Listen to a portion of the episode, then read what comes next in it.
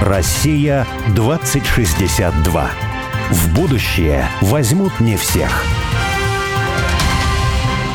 Итак, с вами авторы проекта «Россия-2062», штаба «Вольной мысли», цель которого создать модель позитивного и привлекательного русского будущего. И каждый раз мы будем вместе с нашими слушателями и гостями приоткрывать завесу этого будущего в умных разговорах о самом важном. В 2062 году русской государственности исполнится 1200 лет. Какой мы хотим видеть нашу страну? Каждый раз мы зовем в студию «Радио Спутник» героя, который, не дожидаясь 2062 года, действует уже здесь и сейчас и делает то, что кажется нелогичным и даже сумасшедшим, потому что часто будущее не очевидно и являет нам много невероятного. Последнее время меня все чаще посещает идея то в постели, то в бане, то во время заплыва какого-нибудь, то просто во время того, как я сижу за столом. Во время запоя. И запоя тоже. Идея следующая. Профессия будущего – это философия. Но и часто я это произношу в присутствии Олега. Сначала мне казалось, что ему эта идея как даже нравится. Потом он стал убегать куда-то, когда я это говорю. Потом смеяться, плакать. Потом плакать Потом начал. плакать, да. да. В общем, я ему с этой идеей уже надоел, но я все еще продолжаю это утверждать. Философия – главная профессия будущего. И Боря настойчиво меня пытается достать, ну, если не рассуждениями, то, по крайней мере, чистотой вот этих вот утверждений. Сегодня очередная попытка убедить меня в том, что философия – это профессия будущего. И сегодня мы будем говорить с Феликсом Ажимовым, это декан факультета гуманитарных наук Высшей школы экономики, в который, собственно, входит и философский факультет. Сам Феликс Ажимов тоже философ по образованию. Раньше он работал для Восточном федеральном университете, был деканом философского факультета. Ну, в общем, с кем еще говорить о будущем философии, как не с деканом одного из главных вузов страны. Правда? Наверное. Не знаю. Посмотрим. Феликс, здравствуйте. Здравствуйте, Феликс. Добрый день. А у меня к философам один вопрос вообще. Он простой. Как философ философу, в чем смысл жизни? Как у наших классиков, да? Как художник художнику. Значит, да. рисовать умеете? Конечно, нескромно, мне кажется, начинается с этого вопроса, потому что лучше под занавес, знаете, вот. А зачем вот это вот все? В чем смысл? Вопрос действительно очень масштабный. Никто уже слушать не будет под занавес. Лучше сразу. Хорошо. Больше 15 Хорошо. минут не слушают. Сейчас не принято. Тогда принимаю. Ну, вы, наверное, лучше меня знаете, что в истории философии разные были варианты ответов на этот вопрос, да и не только в философии. Вообще в философии есть разные ответы на разные вопросы, на один и тот же вопрос э, есть разные ответы. Ну, и красота есть э, рецепты, которые еще греки предлагали, связанные с познанием, связанные с получением удовольствий, с совершенствованием своих добродетелей там, и так далее. Но на самом деле, если я сейчас э, озвучу какой-то рецепт, то, мне кажется, это будет немного нечестно, и ответ этот будет дешевый, потому что его нужно прочувствовать. А что я имею в виду под прочувствовать? Философию от других видов знаний отличает процессуальность. Философия – это процесс, динамика. То есть нет никаких статических э, философских догм, э, принципов, еще раз повторюсь. То есть нет такого э, справочника фармацевта там, или фельдшера, который с полочки можете взять и прочитать. Значит, вот сегодня сообразно какому принципу мы будем жить. Все течет. Ну, в некотором смысле, да. И когда ты начинаешь философствовать, ты сам становишься таким как бы, фармацевтом и сам в состоянии ставить диагноз не только себе, но и окружающим. Вот смысл э, отличает человека вообще от всего остального, потому что задумывается вопросом о смысле только лишь человеческое существо. И здесь есть два момента который очень важный и сложный. Я сейчас попрошу немного интеллектуально напрячься и проследить мою... А мы, мою... А мы всегда с Борей интеллектуально напряжены, физически расслаблены. Проследить мою, мою логику. Вот два момента. Один формальный, другой, собственно, содержательный. Я попытаюсь все-таки ответить на ваш вопрос, конечно. Формальный момент э, следующий. Вот человек пользуется языком. Да? Язык – это ядро культуры. Вокруг как бы этого феномена можно много что выстраивать. И наш язык насквозь э, пронизан попыткой поиска этого смысла. Когда мы называем какие-то вещи именами, там, как говорил Гегель, формулируем понятия, мы уже придаем этой вещи какое-то значение, какой-то смысл и какую-то значимость. Мы предписываем ей, какой она должна быть, когда говорим там стол, стул, Причем, называя вещи, мы всегда отсылаем к чему-то целому, то есть говорим о какой-то принадлежности меньшего чему-то большему. И вот таким образом устроен человек. И вот самая ультимативная как бы формулировка всех вопросов. Это вопрос о смысле. Всех вопросов, которые можно на языке сформулировать и выразить, это вопрос о смысле жизни. И теперь с позиции с экспертного уровня содержательный ответ. Самый правильный ответ на этот вопрос будет такой, который позволит нам наиболее выпуклой форме представить вот это человеческое в человеке. Ну, если мы говорим о том, что человек ищет всегда эти смыслы, то что самое человеческое в нем? Как вы считаете? Что самое человеческое в человеке? Ну, мы любим про это говорить. Да. Просто что это творческая потенция. Совершенно верно. Вот, э... Или импотенция. да, вот да, да. Ну, а, а, что, а творчество что творчество? Это созидание. Созидание, да, Мы не имеем в виду вселенной. пластилинчик, да. лепку из пластилинчика и Ну, на самом деле, мне кажется, и лепка из пластилина тоже может быть творчеством. Может быть. А, Принципиально новое что-то, да? Видите, Создание принципиально новое. Кружки хочется нового. расформировать. Видите, для кого-то там рождение детей – это творческий процесс. Творческий точно. Видите, если вы в этом творчестве как бы отсылаете себя к чему-то большему, то это будет э, полноценной, осмысленной как бы, процедурой и ваше как бы, предназначение. То есть в широком смысле творчество является смыслом э, человеческого существования. В широком смысле. Как его интерпретировать, это уже нюансы, что называется. А вот Но- у Бори просто я понял сейчас, что он не философ. Вот он иногда говорит, я там кандидат философских наук и так далее. Но вот вы видно, что вы философ, да? А Боря, он как сформулировал, баня, секс, молитва и что еще четвертое? А, и алкоголь. Вот. Слушайте, ну, каждый из пунктов И это я, же... я щас, когда вас слышал, я понял, так, это удовольствие, это моральные какие-то вещи, молитва, да, там, ну и что-то еще, я не Ну, знаю. согласитесь, что это каждое из этих направлений дает возможность для творчества. Это целая вселенная. Каждая из них целая вселенная. Да, мне кажется, дает. дает. А, значит, и тут э, есть определенное противоречие, беда так называемая. Когда мы пытаемся что-то творить, привносить новое, мы обнаруживаем, что места в мире на самом деле для нового и вообще для человека нет места в этом мире. Вот да, у всех есть биологическая, там, экологическая ниша, а человек такой ниши не имеет. И при этом еще начинает что-то продуцировать, значит, возводить здания, культура, искусство, СМИ, религия, философия. А вот у нас, кстати, был биолог Так. и палеоантрополог э, Денис Пижемский на передаче. И когда мы его спросили вот, э, ну, о происхождении человека, да, а он ну, верующий православный человек, но при этом преподаватель МГУ, замдиректора Центра палеоантропологических исследований, он сказал, я, говорит, сейчас странную вещь скажу, а произошел ли человек?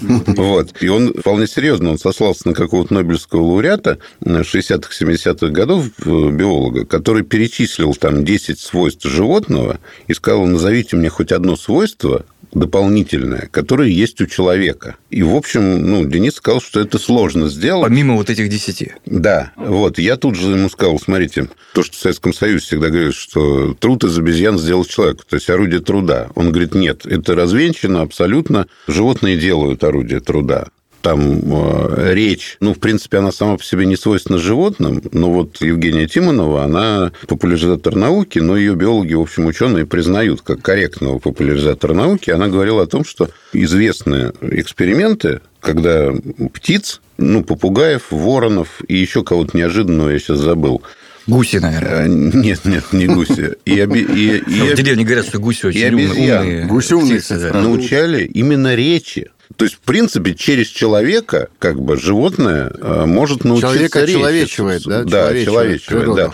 То есть, его принципиально это тоже не отличает. И, ну, видимо, Денис имел в виду, что у человека есть как бы потенция, да, отличаться от животных, но как бы не... Еще не реализовано. Ну да, не каждым человеком она реализуется, условно говоря. Мы так не успели с ним об этом подробно поговорить. Но это известный принцип философской антропологии, что человеком не рождаются, им становится, и человек – проект, который нужно воплотить. Мы же не знаем, вот, что такое человек. Если бы мы как бы, имели ответ на этот вопрос, нам не нужно ни образование, там, ни воспитание, ни культура, ничего не нужно. Уже есть как бы шаблон. Вот человек – это вот двуногое там, без перьев, помните, да? Аристотель. А не Платон, да.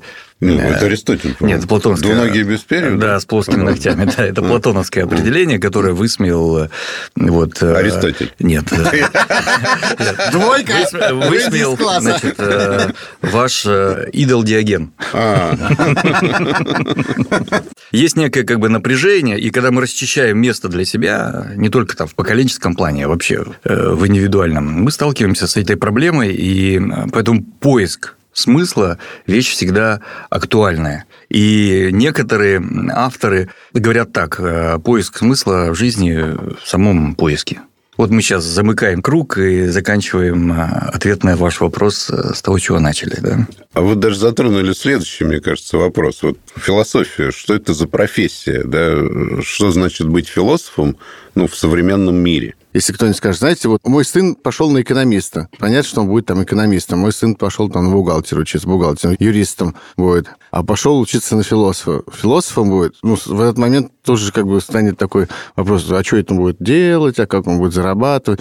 Ну, и придется говорить, что, ну, наверное, будет преподаватель. Ну, в общем, э, какой-то вот э, вроде бы философия если сказать, опять же, среднестатистического жителя России, мира, даже сказать, философия это вообще важно? Ну, наверное, важно. Это что-то такое очень мудрое, важное, умное. Ну, хорошо. А чем занимаются вот люди, которые учатся на философа? Я сейчас вспоминаю, извините, я вставлю. У меня квартиру покупали, продавали, и риэлтор, ну, который все время сопровождал сделку, ну, там женщина, у нее риэлторское агентство, вот, она мне в какой-то момент говорит, Олег, ну, ты же в МГУ учился, у тебя там нет знакомых, у меня сын хочет поступить, ну, на философский факультет. Ну, я Сын говорю... риэлтора? Да, да, да, да. Я говорю, а почему он интересуется философией? Она, она говорит, нет, он мастер спорта по большому теннису. Ладно, если уж рассказываем смешные истории про это, правда, не совсем про философию, но тем не менее. Я учился на политологии, и на первом курсе у нас был один студент, который был уже там второй или третий год сидел на первом курсе. Про него ходил то ли байка, ну, то слишком уж как-то, ну, вроде говорят, что правда, что он отучился первый семестр, как-то его там сдал, well вот, потом пришел кому-то там на кафедру куда-то и говорит, ну, когда мы уже будем на динозавров проходить там и так далее? Каких динозавров? Причем он думал, что на палеонтологию. Он хотел, он хотел учиться на палеонтолога. Его мама записала там, ну, на платное отделение. Вот, он полгода прям отучился, все сдал, потому что он надеялся, ну, сейчас начнутся динозавры. Они так и не начались, и он как бы все, следующей сессии он завалил уже. Но про динозавров у меня вот комментария нет никакого. Насчет спорта противоречия тут не вижу. Ну, мы же помним, Платон был известным спортсменом в Афинах. Ну, Ответ. Во-первых, когда вы задавали вопрос, вы э, упомянули позицию родителя. Это вопрос от родителей я слышу часто, не только в адрес философской программы, но в адрес многих там гуманитарных программ, типа история, культурология. Я всегда отвечал очень просто на этот вопрос. Значит, э, кем будет мое чадо, когда закончит ваш университет? А Ответ очень простой. Человек. На кого выучиться, на кого выучиться. То есть то, что он сможет вынести из университета, тем он и будет. Университет это же не какая-то вот, знаете, какой-то конвейер, да, где все вот одинаковые выходят, там квадратные, овальные, круглые. Хоть и есть стандарт, но есть довольно гибкая образовательная траектория в современном, по крайней мере, образовательном процессе в нашей стране. Где-то она более гибкая, где-то менее гибкая, и компетенции можно выносить абсолютно разные. Потом мы знаем, что университет – это же среда, это не только вот расписание занятий. Самое интересное происходит э, в неучебное время, в коридорах, на консультациях вообще на конференциях студенческих там и так далее, и так далее. В общежитии. Я сейчас понимаю, что да. это хороший ответ на, по поводу того, почему там, ну, я не знаю, у- УАЗы сходят с конвейера такими разными.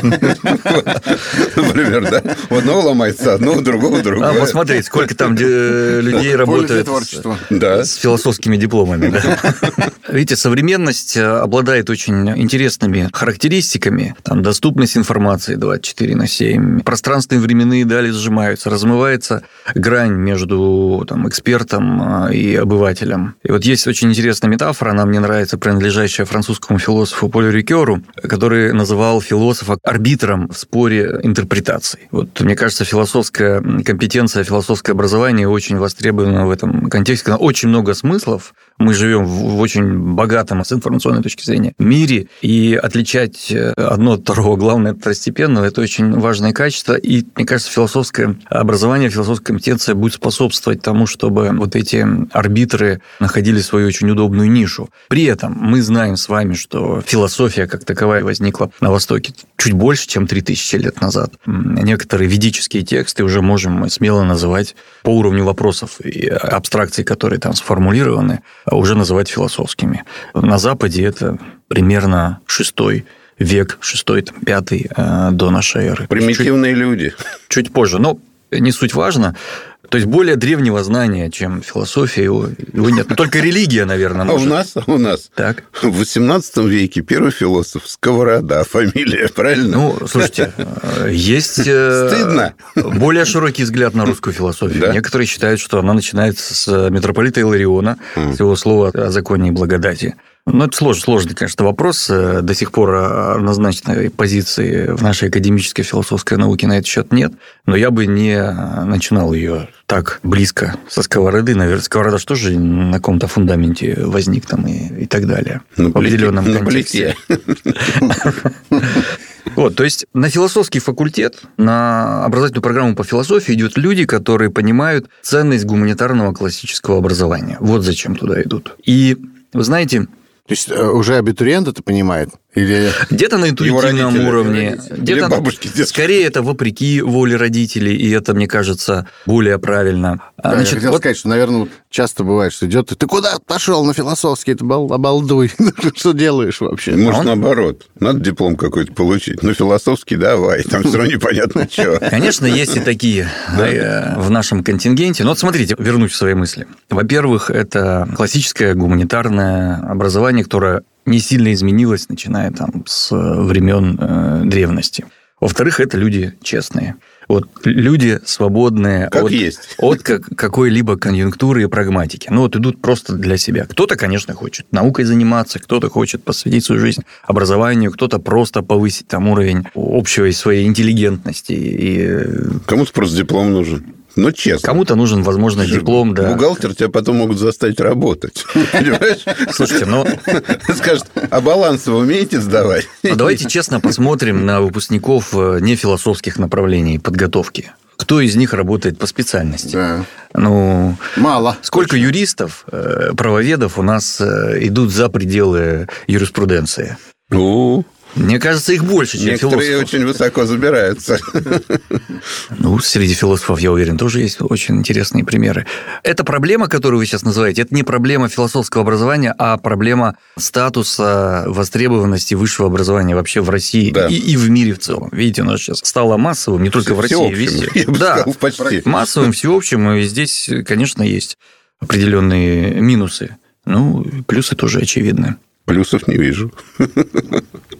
Я как философ выступил. Ну, плюс э, а свобода? М? А свобода? А Почему? свобода от, от, На входе. От труда сразу. У меня высшее образование. Я не копаю. Лопату в руки не беру, у станка не стою. А что ты делаешь? Ничего. Я... Это апофатическая, так сказать, моя позиция. Я чего я не делаю. Буду сидеть в офисе. В Excel работать. А, ну, а есть какие-то примеры среди молодежи за последние годы вот у вас? Такой, который прям вот пришел, ты смотришь на него, общаешься, понимаешь, даже философ прям вот. Он пошел на философский, и он понимает уже, что он, у него цель даже не преподавать философию, там, и uh-huh. не изучать историю философии, и не просто получить диплом гуманитарных каких-то дисциплин и потом как-то устроиться, а он прямо вот уже пришел философствовать, на всю, всю жизнь собирается это делать. Такие и бывают? знаете, каждый день. Особенно, когда вот у меня родилась дочь, это было очень давно, и научилась разговаривать, и сбивала меня с ног э, вопросом, а когда родился Дед Мороз? Он сразу родился старым, значит, или молодым. А он умрет когда-то или нет? Знаете, это вот когда мы с ней писали письмо Деду Морозу. Значит, я, я не смог ответить. Ну, а ну, она сохранила вот эту философскую жилку к, к 18 вот, э, годам, когда надо было поступать куда-то? Ей еще нет 18, а. пока да, только 15 будет старший. Но, к сожалению, нет. Дети в какой-то момент это теряют, а потом на философских отделениях факультетов, наверное, они это обретают. Значит, отвечая на ваш вопрос, да, да, конечно. Но видите, Поскольку я работаю в высшей школе экономики, мы там избалованы уровнем подготовки студентов, и студенты поступают очень-очень осведомленные, готовые к дискуссиям, бойкие, ершистые, поэтому держат всегда друг друга и преподавателей в тонусе. Поэтому да, да. И это не только студенты, которые изучают философию которые будут будущими, извините за тавтологию, философами. Кстати говоря, по поводу дочек и вопросов от детей. Скажу, что был в храме с дочкой, э, младшей в том числе. Она мне какой-то момент подошла, прям там, здесь служу, что да, надо что-то сказать. Я говорю, ну, потом что-то молитва тут идет. Ну, сейчас сказать, ну, тай важно очень. Э, ну что, пап, слушай, а почему Бог самый главный, хотя у него есть мама, Божья Матерь? Она же мама же главнее. Ну, Она еще не знает, что у него есть папа. Слушайте, но это уровень вопросов Фомы Аквинского, не меньше.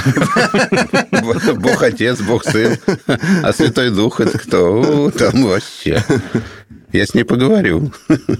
Все-таки, э, если вот я все-таки себя представляю современного студента, и вот что-то рождается, какой-то образ такой, да, может быть, даже позитивный, там, активный, э, не глупый, э, ищущий какие-то возможности применить свой творческий потенциал в жизни. Но прямо вот представить себе, что студент-философ, вот, ну, я вот не могу. Хотя на самом деле, может быть, это и есть, просто я таких не видел вообще не, последние годы, последние лет 15, да. Ну, то есть, прямо есть такие, которые вот выходят из университета и такие, и вот, вы, вот так понимаешь, это же философ, он будет философом. Потому что мы просто какое-то время назад с Олегом как-то дискутировали на тему того, что вот раньше, ну, когда читаешь какую-то литературу как классическую, художественную или нон-фикшн прошлых времен, ты понимаешь, что вот как бы мир, он был наполнен философией и философами. Они, они какое-то имели значение для вот, общего гуманитарного дискурса, для общественного мнения, были какими-то звездами, да, звездами того времени.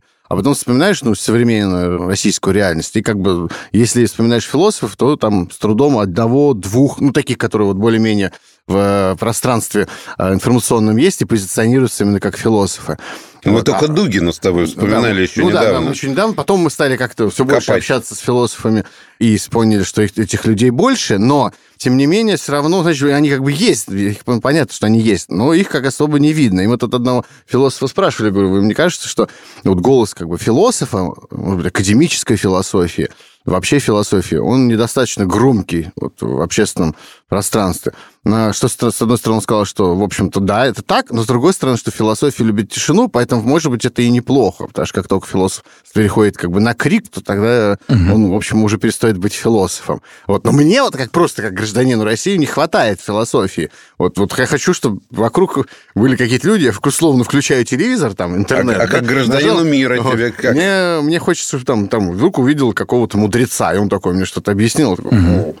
Да. А как да. жить? Да, я понимаю, как жить дальше. А как жителю Переславского района тебе философии Тоже, хватает? Я хотел, представляешь, локальная философия Переславская, там, философия mm-hmm. счастья. Вот вопрос, собственно, два, наверное, вопрос. Первый, как вы думаете, должен быть голос философа более громким, чем он есть сейчас? И второй, собственно, а есть ли эти философы, которые могут были гром, гром, громче говорить, чтобы их было слышно, народ, чтобы слышал? Смотрите, конечно, философы есть. Их всегда в каждую эпоху, их очень много, и какие-то остаются на века, какие-то уходят в тень, какие-то потом возвращаются. Какие-то экзамен сдать не могут. Может быть. Кстати, это и, философство. Часто потом... И такие примеры были в истории древнего Китая, когда многие, умные ученые мужи не выдерживали поддерживали конфуцианскую систему экзаменов. Это нормально. Но я с вами соглашусь, что философии современной не хватает пиара. Видите, вот эта граница между там, философией и СМИ, она сейчас все-таки более отчетлива, чем была в XIX веке. Там, в эпоху там, развития русской журналистики в XIX веке, там, в эпоху там, младого гегельянства в, в Германии, да, когда журналисты стали философствовать. Я имею в виду того же Маркса. Герцен. Ну, Герца, да, я и называл э, наша, наших, так сказать, прародителей нашей журналистики российской. Вот почему я не люблю журналистов и философов. Оказывается, они родственники. Мне кажется, не, не, не хватает определенного пиара и сопровождения. Здесь, э, наверное, есть рецепты, но мне кажется, это тема для отдельного разговора. Этот упрек я, как представитель академической философии, принимаю. Понимаете, да? Принимаю, ну, конечно. Ну хорошо, тогда мы прервем. Принимаю. Поэтому спасибо да. большое за приглашение в эфир. Нет, ну, мы вас не отпускаем еще. Мы через две минуты вернемся к нашему разговору. После новостей к э, темам вечным познания Вселенной. И себя. Россия 2062.